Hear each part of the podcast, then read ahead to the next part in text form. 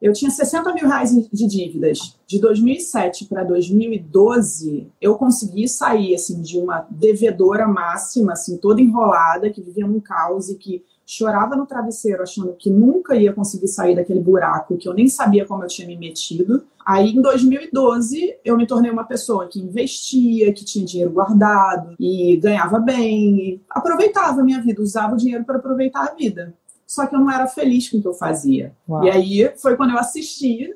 É, na época era o lançamento interno, né? Você fazia gravado, era um. Falei, cara, eu acho que isso pode me ajudar a criar algo na internet, trabalhar com o que eu amo. Era isso que eu queria, trabalhar, ganhar dinheiro com algo que eu que cumpria aquilo que preenchia meu coração. E aí eu logo devorei o curso. Eu comprei em maio de 2015, quando foi setembro, agosto, setembro de 2017, eu fiz o meu primeiro 6 em 7.